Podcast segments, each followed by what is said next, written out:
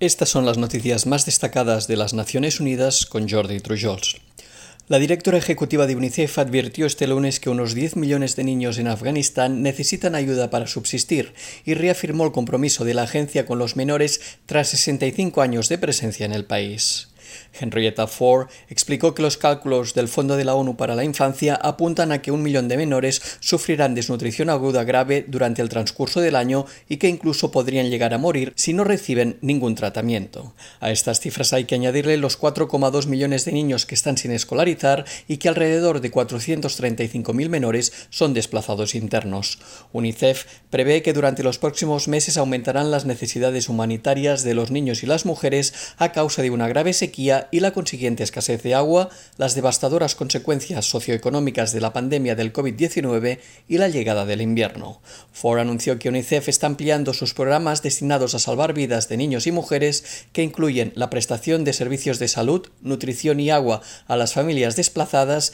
y que esperan ampliar estas operaciones a zonas a las que antes no se podía llegar debido a la inseguridad. La Organización Internacional para las Migraciones solicitó hoy 15 millones de dólares para cubrir las necesidades críticas de las familias afectadas por el terremoto del pasado 14 de agosto en Haití. El llamado urgente servirá para ayudar a las autoridades haitianas con el alojamiento, el refugio temporal, el apoyo a la salud mental y la prevención del COVID-19 para unas 137.000 familias que han quedado en situación crítica a causa del reciente seísmo que sacudió el sur de Haití. Según las cifras oficiales, el terremoto de 7,2 grados de magnitud causó unos 2.200 muertos, más de 12.000 heridos, casi 53.000 edificios derrumbados y otros 77.000 gravemente dañados. La agencia de la ONU estableció bases en cada una de las zonas más afectadas dos días después del sismo y distribuyó miles de láminas de plástico, kits de higiene, mantas, bidones portátiles y juegos de cocina para ayudar a mantener unas condiciones de vida mínimas para las familias afectadas.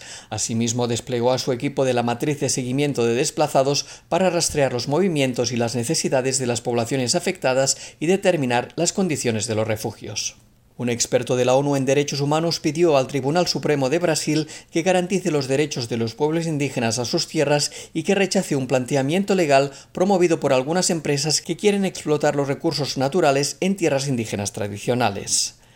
El relator especial de la ONU sobre los derechos de los pueblos indígenas considera que si la Corte Suprema acepta el denominado marco temporal en un fallo sobre la demarcación de tierras previsto a finales de agosto, podría legitimar la violencia contra los pueblos indígenas y avivar los conflictos en la selva amazónica y otras zonas. Según Francisco Calitzay, el dictamen del Tribunal Supremo orientará al Gobierno federal y a los tribunales en la resolución de las cuestiones relativas a las tierras indígenas y en el tratamiento de sus derechos.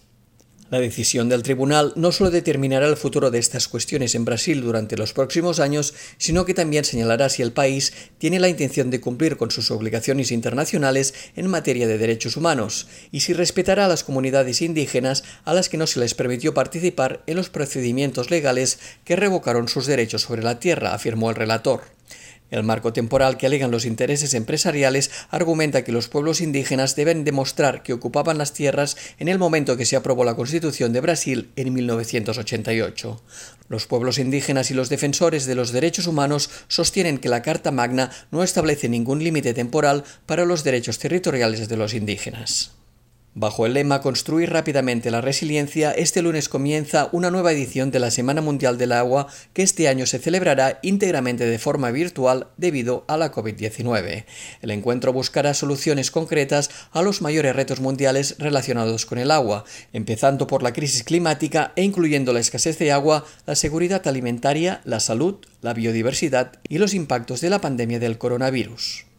Y hasta aquí las noticias más destacadas de las Naciones Unidas.